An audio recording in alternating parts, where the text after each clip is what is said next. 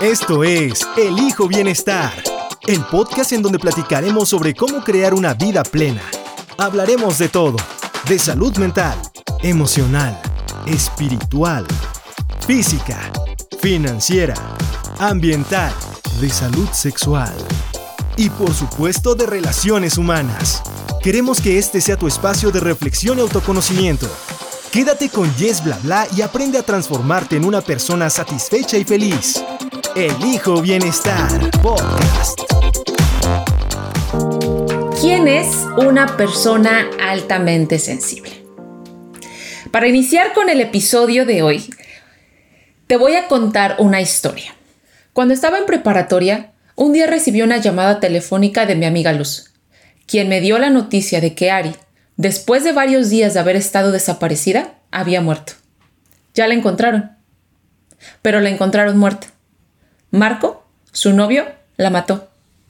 Tan pronto como recibí esta información, un intenso llanto llegó para quedarse. Yo estaba inconsolable. Esa noche, con 18 años de edad, no pude dormir sola.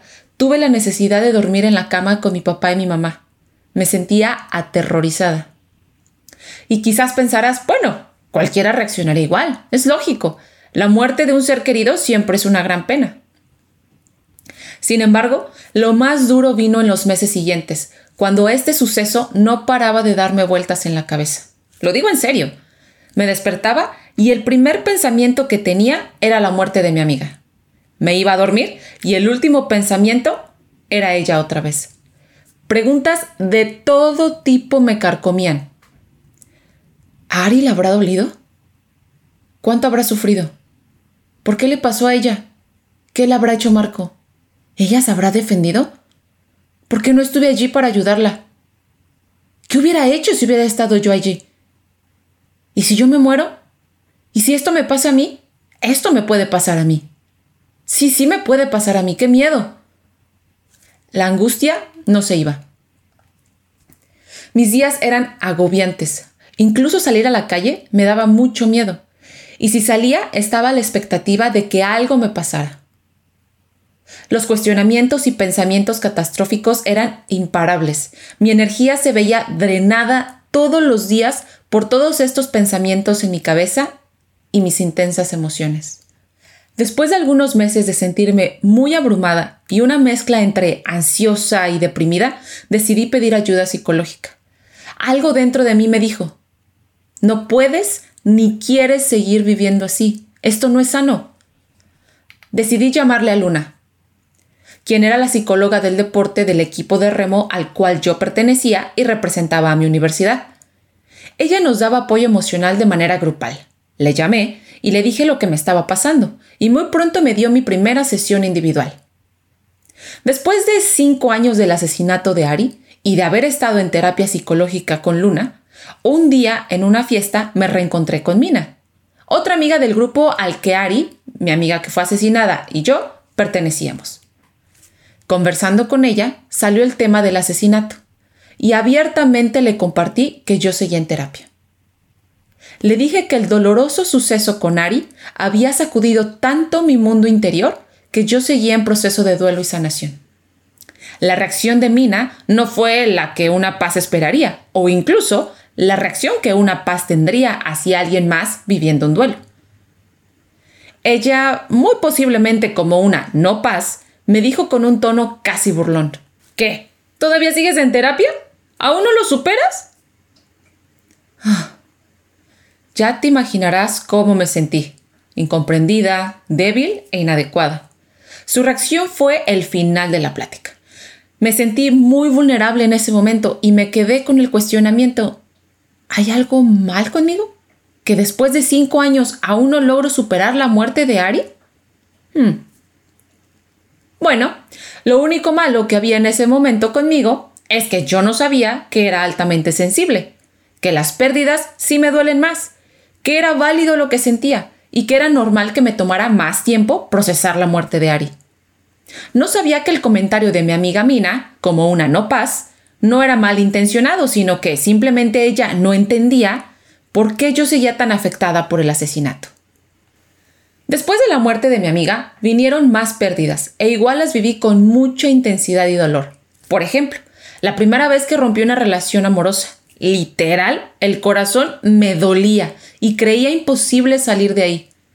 El día que salgo de México y dejo una relación, uff, otro momento bastante duro. O el día que me fui de la casa que mi novio y yo compartíamos en Estados Unidos porque estábamos teniendo problemas de pareja. ¿O qué tal?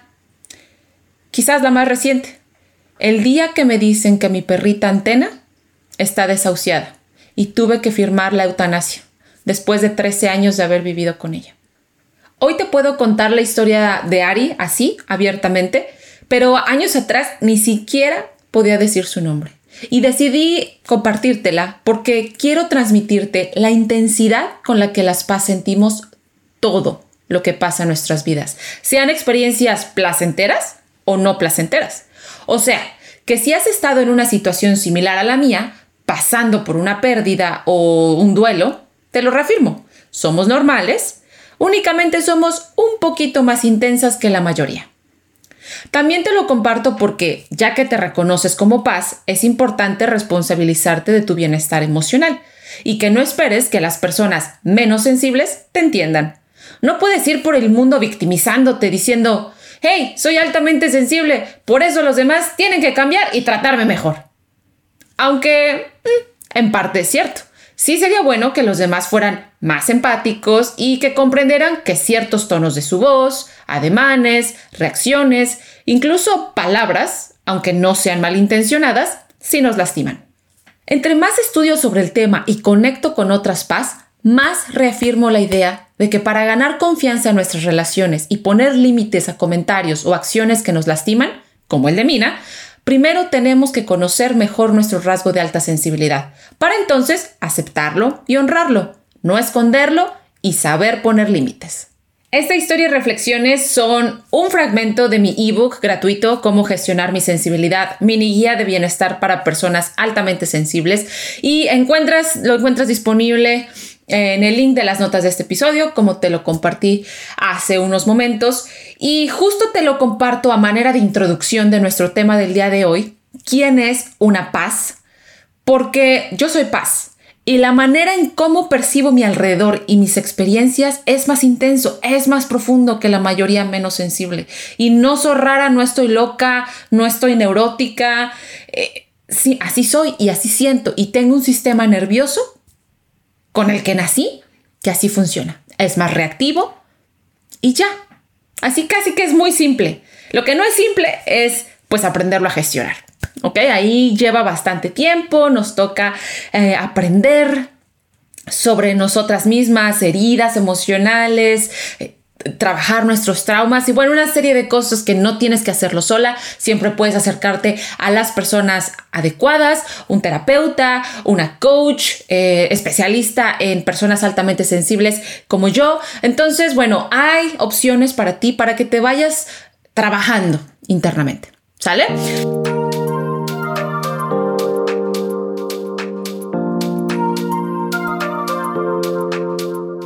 Ahora vámonos entonces a hablar sobre las cuatro cualidades que tienen las personas altamente sensibles. Y la autora, Elaine Aron, que es la pionera en el tema de alta sensibilidad, que justamente te compartí más sobre ella y su trabajo y cómo surge el concepto en el episodio anterior, ella nos da también el acrónimo en inglés DOS, como esas letras que identifican cada una de las cuatro cualidades con las que cuenta nuestro rasgo eh, de alta sensibilidad. Entonces, una vez que te vaya platicando un poquito más de estas cuatro, cuatro cualidades que tenemos las paz, la historia que te acabo de contar e incluso tus propias experiencias de vida te van a hacer mucho más sentido. ¿Ok? Y espero que al final te quedes con el sabor de boca de que eres normal, no hay nada de malo contigo, aunque te, hayan dicho que eres un bicho raro, aunque te hayan dicho que eres un jarrito de tlaquepaque, por ahí decía una de mis invitadas, Carol, amiga, también le mando un beso y un abrazo, decía ella, es que a mí me decían jarrito de tlaquepaque. Em, a lo mejor las, que son, las personas que nos escuchen y son mexicanas nos van a entender, pero es como un jarrito que se te rompe fácilmente, frágil. Eh, te han dicho que te tomas todo muy personal, que si fueras de piel más gruesa y no te tomaras todo tan a pecho. Bueno, a pesar de que hayas escuchado todo eso y hayas crecido en un ambiente donde te lo han dicho una y otra vez al punto de que ya te lo creíste, pues hay salida. Hay salida, amiga, amigo, hay salida siempre que reconozcamos nuestro rasgo y lo trabajemos, hay salida. ¿Ok? Entonces, estas son las cuatro cualidades que nos toca ir trabajando, comprendiendo y que tiene todo que ver con nuestro autoconocimiento. ¿Va? La primera. Recuerden, acrónimo es DOS. Eh, en inglés, like DOS, like D-O-E-S. Y vamos a empezar con D de dedo, que es Deep Processing, que es en inglés, o procesamiento profundo en español. Quiere decir que piensas más a profundidad, que tu cerebro sensible nota más detalles a tu alrededor que el del cerebro de una persona menos sensible. Y además de todo lo que percibes, las conexiones que tú haces en tu, en tu cabeza es totalmente diferente. Es justamente más profundo. Tú no te quedas nada más con lo superficial, con lo visible, con lo obvio. No, no, a ti te gusta ir a la raíz, te gusta rascarle y te quedas. Muchas veces nos quedamos ensimismadas las personas altamente sensibles que nos desconectamos de algunas otras cosas por quedarnos a veces procesando información, estímulos que estamos recibiendo de fuera. ¿Ok? La siguiente letra es O, overstimulation, sobreestimulación o saturación. Te estresas, esto quiere decir que te estresas con mayor facilidad ante diferentes estímulos. Por ejemplo, el ruido, luces brillantes, olores muy fuertes. Por ejemplo, yo no me voy a ir muy lejos. Yo me subo a un autobús, a un camión y a mí me da igual si es un olor axila súper apestoso o es un olor a una loción Calvin Klein, ¿no? Este, buenísima, a mí me da idéntico, o sea, igual. ¿Por qué?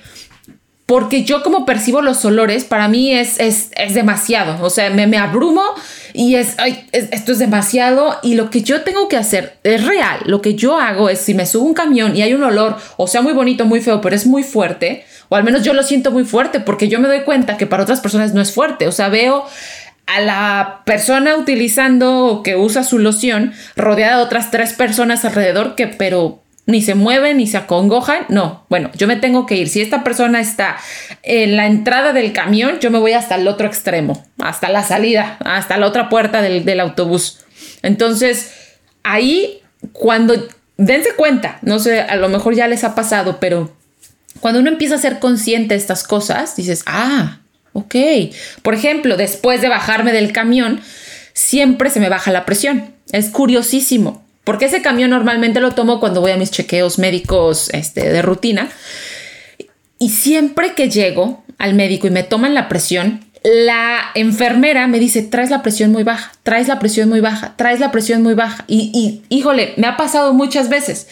Ahora ya entiendo que no estoy enferma ni nada, sino es, imagínate, me subo al camión como una persona altamente sensible absorbo el olor axila, ¿no? O sea, lo huelo y después eh, a lo mejor también la loción y además la persona que se acaba de subir con cinco bolsas y que no cabe en la puerta y, me estoy como que la quiero ayudar pero me, me, abrumo y después el autobús con su vocecita de este agárrese bien porque se va a caer y o sea, tantas cosas que pasan a nuestro alrededor en un autobús que yo cuando me bajo del autobús presión baja, mareada, con náuseas, mal.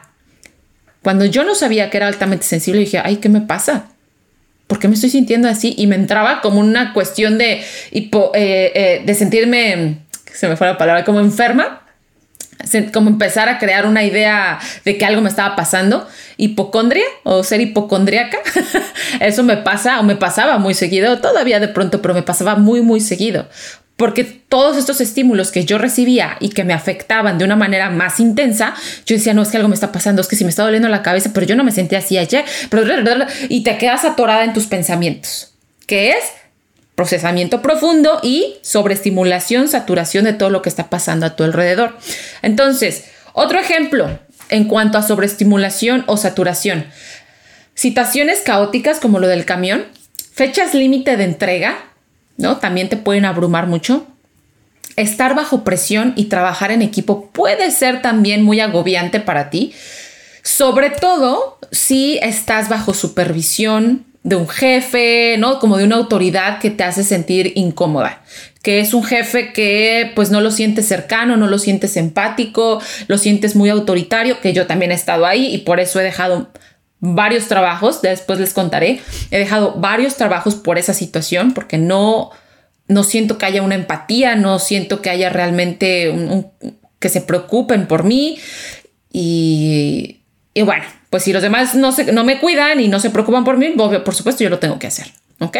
Entonces, la siguiente letra, E, emotional reactivity, empathy, que es intensidad emocional y empatía. Estoy diciendo los nombres en inglés porque así es eh, como Elaine, la, la autora, nos los da, ¿ok?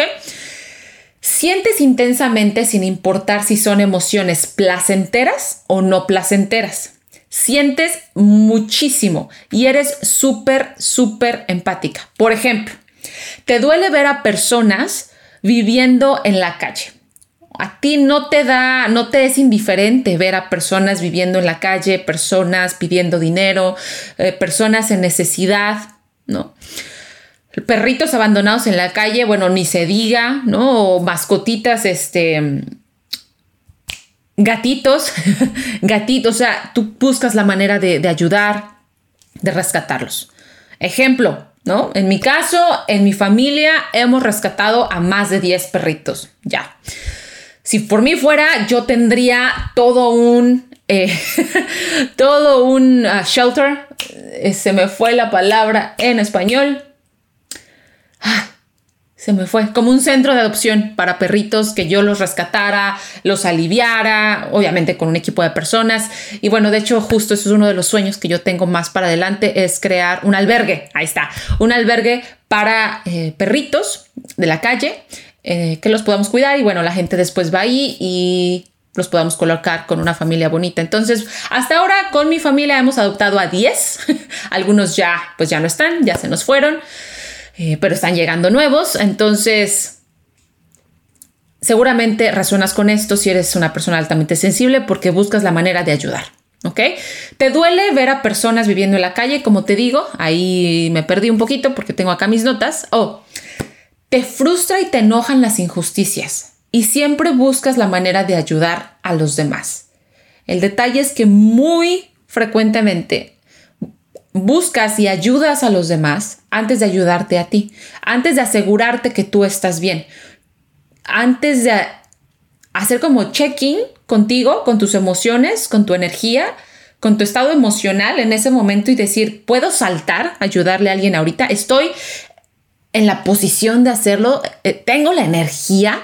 Por ejemplo, a veces a mí me pasa, y de hecho esto lo compartía en uno de los posts en Instagram, en donde recibo una llamada de una, de una amiga que también es altamente sensible y justamente la, conocí en uno de mis, de mis eh, talleres de, y, grupos de crecimiento como Paz. Eh, ella vive en Nueva York, era un grupo de, personas que, hablaban, que hablábamos solo, solo inglés. Pero bueno, es una amiga y entonces me llama, ella es Paz, y dije, ¿tengo o no la energía para hablar con ella? De verdad, o sea, antes vi quién era y antes de responder, procura hacer esto, a lo mejor esto te va a servir. O si vas a ver a alguien, o si quedaste de ver a alguien, tienes una cita, pregúntate, ¿no? Como que reflexiona, a ver, estoy en el mood, estoy en el humor para recibir lo que esta, esta persona me va a traer, lo que sea que te traiga, ¿eh? porque eso no lo puedes controlar, como muchas otras cosas no podemos controlar. No puedes controlar lo que la otra persona va a venir a, ¿no? Así dije, si me está hablando es porque algo me va a decir, entonces puede ser que algo, algo sea bueno o que sea algo malo. Entonces, a mí en, en, esos momentos me toca decidir si estoy o no en la posición de recibirlo. Y pues te dejo el tip para que lo hagas. Entonces, con esta amiga me llama y dije, ¿estoy o no estoy lista? Dije, sí estoy lista, pero nada más por 15 minutos. Y le dije, oye, mira, me agarras caminando, porque yo andaba justamente en mi caminata, me encanta caminar en la naturaleza, y era una caminata eh, larguita es, en ese momento y dije, pero quiero estar a solas. Entonces le dije a ella, mira, ¿sabes qué? Y le digo, hola, ¿cómo estás? No sé qué, sí, me agarras caminando, este, ¿podemos hablar por 15 minutitos? Ah, que sí, bueno, ya.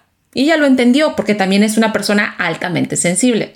Y como nos conocimos en un ambiente de crecimiento para paz, ella me cachó, lo entendió. Por eso es importante que si tú eres persona altamente sensible, busques a la comunidad adecuada para ti a la comunidad que te entienda, que sepa que no estás exagerando, que si dices nada más puedo platicar contigo 15 minutos o nada más quiero verte por una hora porque es la energía que tengo disponible para ti y, y, y que lo entienda la otra persona. O sea, esa comunidad te va a entender. Entonces, por eso es que justamente abrí el grupo para Facebook, perdón, para mujeres altamente sensibles en Facebook, porque somos mujeres que estamos en el mismo canal de vamos a crecer, vamos a acompañarnos y vamos a comprendernos, porque las paz nos hemos sentido incomprendidas por una gran parte de nuestras vidas.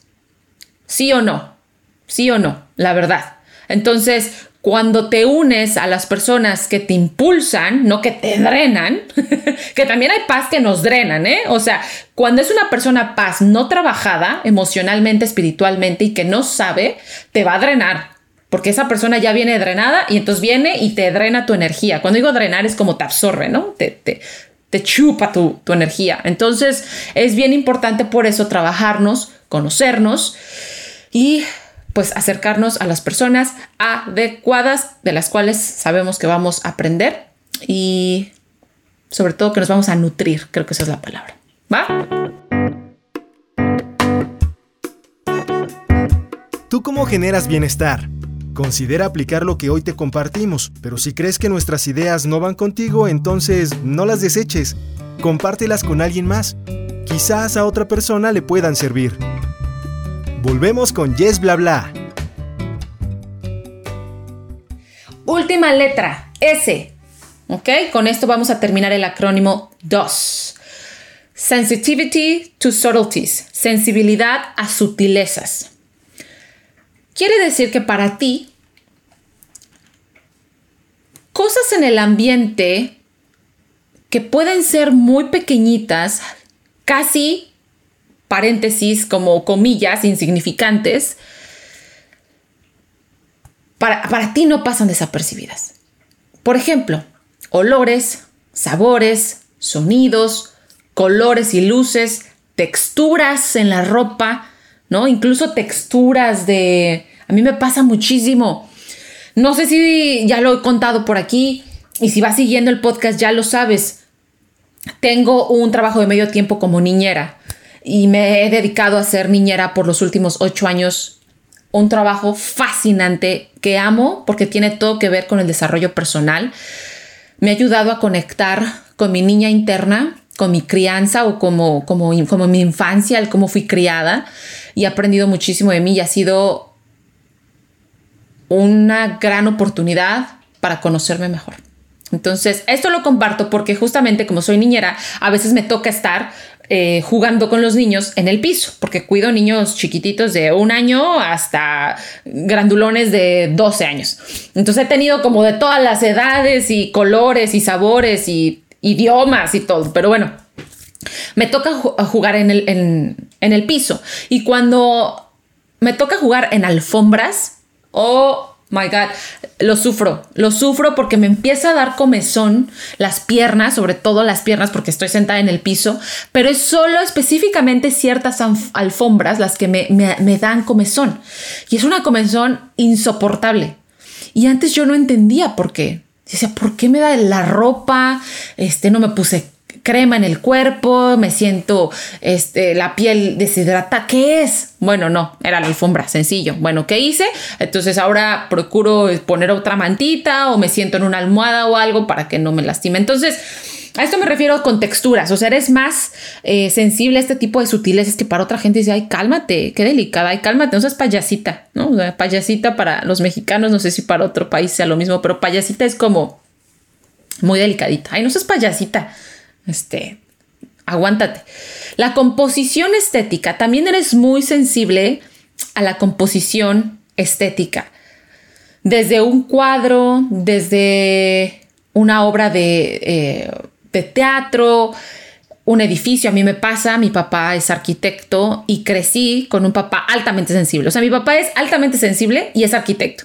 ¿okay? Entonces, crecí en un ambiente en donde la estética importaba mucho, mucho donde se buscaba que hubiera concordancia de colores, que combinara las formas en la casa. En mi casa no hay cuadros, bueno, en casa de mis papás ustedes no van a ver un solo cuadro porque ahora lo entiendo. Mis papás jamás, jamás tuvieron interés en tener cuadros en sus paredes con fotos. tienen dos por ahí, están como en una barrita que nadie usa, como tipo entre paño mesita pero a ellos nunca les gustó. Pero eso sí, hay muchos cristales en la casa porque les gusta la luz, porque, ¿no? Como que tendemos a disfrutar, las personas altamente sensibles disfrutamos, disfrutamos el, la naturaleza o el estar más en contacto con lo de, como, con esa parte natural. Y bueno, ahora entiendo que nunca vi cuadros en casa de mis papás justamente porque pues no, no este, como que siento que inconscientemente pues los abrumaba, pero ahora a mí ya me hace sentido porque es...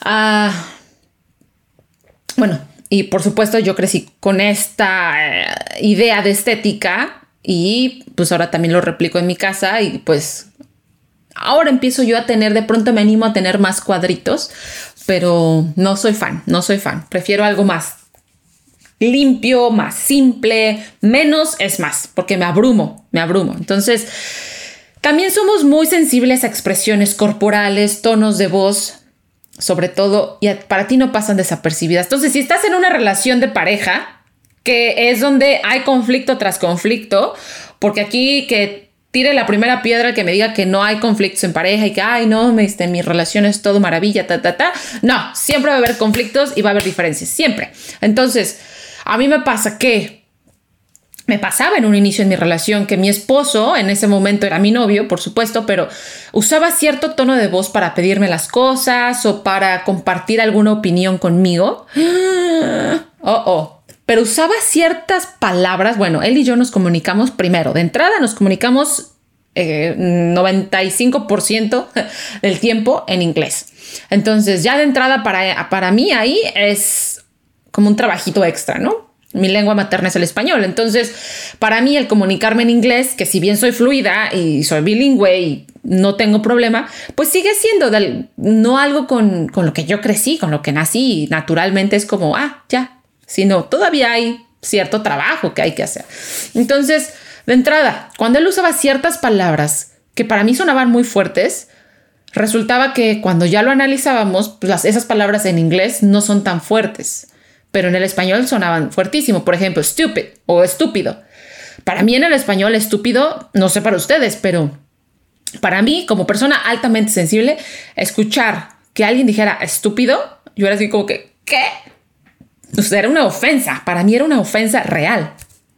Y, eh, bueno, es un ejemplo, pero mi esposo nunca usó la palabra estúpido, sino más bien le estoy dando como a ciertas palabras que cuando él usaba yo las tomaba como, ay no, eso es agresión, eso, ¿no? Y me espantaba y me lastimaba y me incomodaba y yo no decía nada.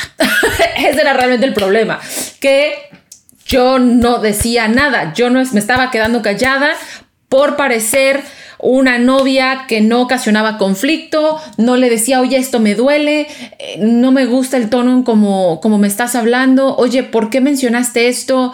Eh, oye, a ver, platícame más de por qué estás molesto y, y porque estoy sintiendo que, que esa molestia yo la estoy absorbiendo, pero realmente no tiene que ver conmigo, ¿ok?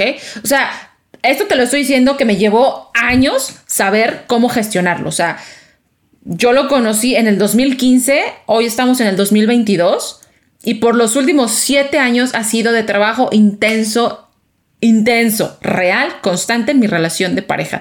Tomar cursos, coaching de pareja, terapia de pareja, que no es lo mismo. Eh, retiros de pareja, o sea, hemos hecho muchísimo trabajo. Y esto te lo comparto justamente porque tuvimos que trabajar ambos en distinguir, diferenciar, ¿no? Todas estas sutilezas que para mí me afectaban o que a mí me afectaban mucho y que para él parecían normales. Entonces, lo que es muy curioso, fíjense, chismecito, lo que es muy curioso es que una vez que me descubro paz y que lo comparto con él y que yo empiezo a estudiar intensamente, este, porque, porque paz, intensamente ah, el tema, pues empecé a compartirlo más con él. Y él se empezó también a interesar más y más y más. Y déjenme les digo esto. La primera vez que yo le comparto a él que soy paz y que le digo, a ver, tú haz el test, de las 22 preguntas del test, eh, él en un inicio nada más sacó 9 como cis, que quiere decir que era pues medianamente sensible, pero no, no súper altamente sensible, vamos a llamarle, ¿no? O sea, sensible. Porque todos los humanos somos sensibles, pero si hay matices, si hay niveles. Entonces, en un inicio él dijo, ah, pues no, nada más esto. Y dije, ah, bueno, pues sí eres sensible, pero no eres altamente sensible como yo. Bueno, pasó. Seguimos trabajando, este, como pareja. Eh, él con su terapeuta, yo con mi terapeuta y bueno, todo el trabajo individual que hacemos y, como pareja también. Y hace, no te miento, hace tres meses, dos meses atrás, le digo, a ver, hazte otra vez el test, lo vuelve a hacer. Oh, sorpresa. Esta segunda vez que hizo el test, no le salieron nueve. ¿Ok? O sea, no dijo sí a nueve de esas, de esas preguntas. Dijo que sí a 20. O sea, casi el doble. ¿Te das cuenta? Bueno, más del doble, más del doble. Entonces, ¿qué fue lo curioso y por eso te lo quiero compartir? Lo curioso de esto es que cuando te, te vas trabajando emocionalmente, psicológicamente, te vas abriendo a nuevas posibilidades, te vas abriendo nuevas perspectivas. ¿Qué te quiero decir con esto? Que si él había crecido en una familia conservadora, en una familia donde le habían dicho no muestres tus emociones, cállate, eh, o sea, mucho de esconder y, y como enconchar sus emociones y no expresarlas, se acostumbró a eso. Pero después de un tiempo de estar trabajándose él mismo, empieza a abrirse, empieza a decir, ah, caray, como que a mí sí realmente me gusta expresarme más y empieza, ay, sí, yo soy más sensible en este sentido, ta, ta, ta, ta, ta, ta, ta. Bueno, la conclusión es que a veces sucede que las personas altamente sensibles estamos en pareja o con amigos o con familiares que también son altamente sensibles, pero que les cuesta reconocerlo porque no lo saben. Porque no saben que hay otra manera de, sentir, de ser. Como que, pues así crecí, pues así siempre he sido, tragándome mis emociones. Ah, bueno. Pero cuando empiezas a trabajarte, te empiezas a abrir, empiezas a sanar las heridas, dices, ah, caray, pues sí soy más sensible de lo que creí. Entonces, la idea que te quiero dar es esa cuando te empiezas a trabajar, te empiezas a abrir y, no te sorprenda que a lo mejor tu pareja sea altamente sensible y tú siempre has dicho o has pensado que es una persona no, no, no altamente sensible. Entonces, espero haber sido clara. Eh, tengo muchas ideas, me apasiona el tema, como puedes ver, me apasiona hablar de esto porque realmente sé que con las herramientas adecuadas, las personas altamente sensibles podemos lograr mucho en nuestras relaciones de pareja, pero en el ambiente laboral, pero en los proyectos personales que tengamos, podemos lograr mucho.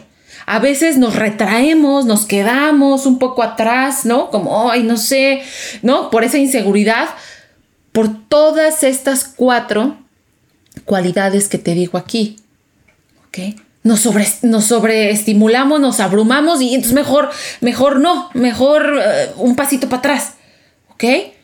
Entonces no, no, está mal, o sea, reconoce que necesitas tomar un break. El problema es cuando nos acostumbramos a vivir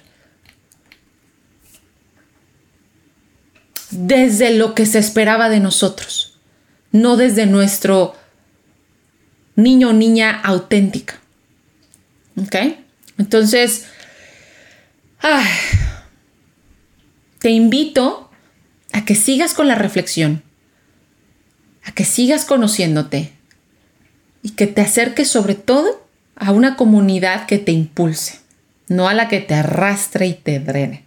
Porque la alta sensibilidad es un gran don, es un regalo de verdad, pero únicamente cuando lo sabes gestionar. Y la clave está en aprender herramientas de gestión emocional, comunicación asertiva, resolución de conflictos, irnos a lo profundo de nuestras heridas emocionales, que a veces le huimos y nos da mellito, pero yo sé que como persona altamente sensible y por esa profundidad que tienes, te vas a animar a entrarle, te vas a animar a ir a, a rascarle a esas experiencias traumáticas, porque así es como vas a sanar. Yo soy una mujer con muchos traumas, eh, muchas situaciones eh, que han acontecido en mi vida y, y reconocerlas, estas situaciones, reconocer estas heridas, ha sido de las mejores decisiones que he tomado, porque cuando las reconozco, sé en dónde tengo que trabajar, sé hacia dónde voy, hacia dónde quiero ir. ¿Ok? Sé cuáles son mis prioridades, sé cuáles son mis valores, míos, no de los demás, no lo que los demás esperan de mí. ¿Vale?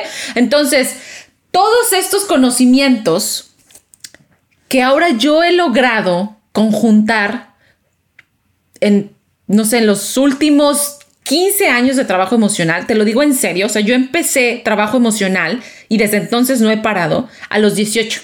Hoy tengo 33. Hoy tengo 33.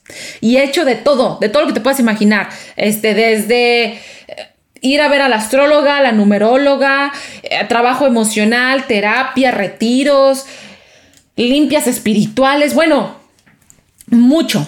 Porque eso nos gusta a las personas altamente sensibles. Cuando nos damos la oportunidad y abrimos la, la, bolsita, la cajita, empezamos a ver todas estas herramientas de las cuales nos podemos apoyar para crecer.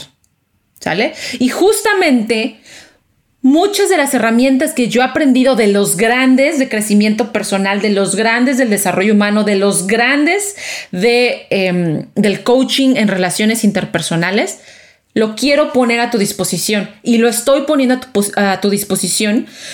Próximamente va a estar a tu servicio el método expansión, expansión para sensibles. Estoy a nada de hacer el lanzamiento, así que queda pendiente porque todo lo que te acabo de decir lo vas a encontrar ahí. Cómo comunicarte mejor, cómo poner límites, cómo dejar de tragarte tus emociones, cómo decirle a tu pareja, oye, vente, te necesito conmigo. Vamos a caminar juntos, pero necesito que tú también hagas tu trabajo. ¿Vale? Entonces, si quieres recibir las noticias, las fechas de inicio, los costos, déjanos tus datos.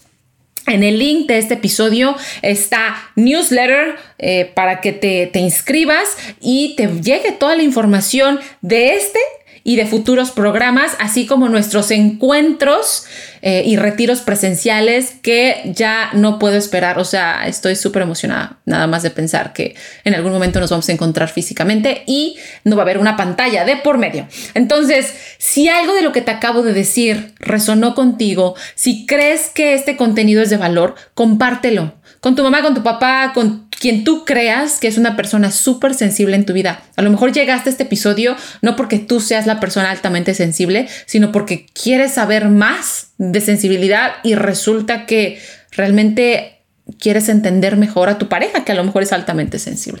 Entonces, bueno, pues únete, chécate todos los links en las notas del episodio que tenemos el webinar, el ebook, tenemos el newsletter, tenemos muchos recursos para ti gratuitos. Así que pues quédate y te agradezco nuevamente por seguir la serie de alta sensibilidad y personas altamente sensibles. Me despido, te mando un beso, un abrazo diciéndote que conócete y construye tus relaciones desde el bienestar. Hasta la próxima. Bye bye.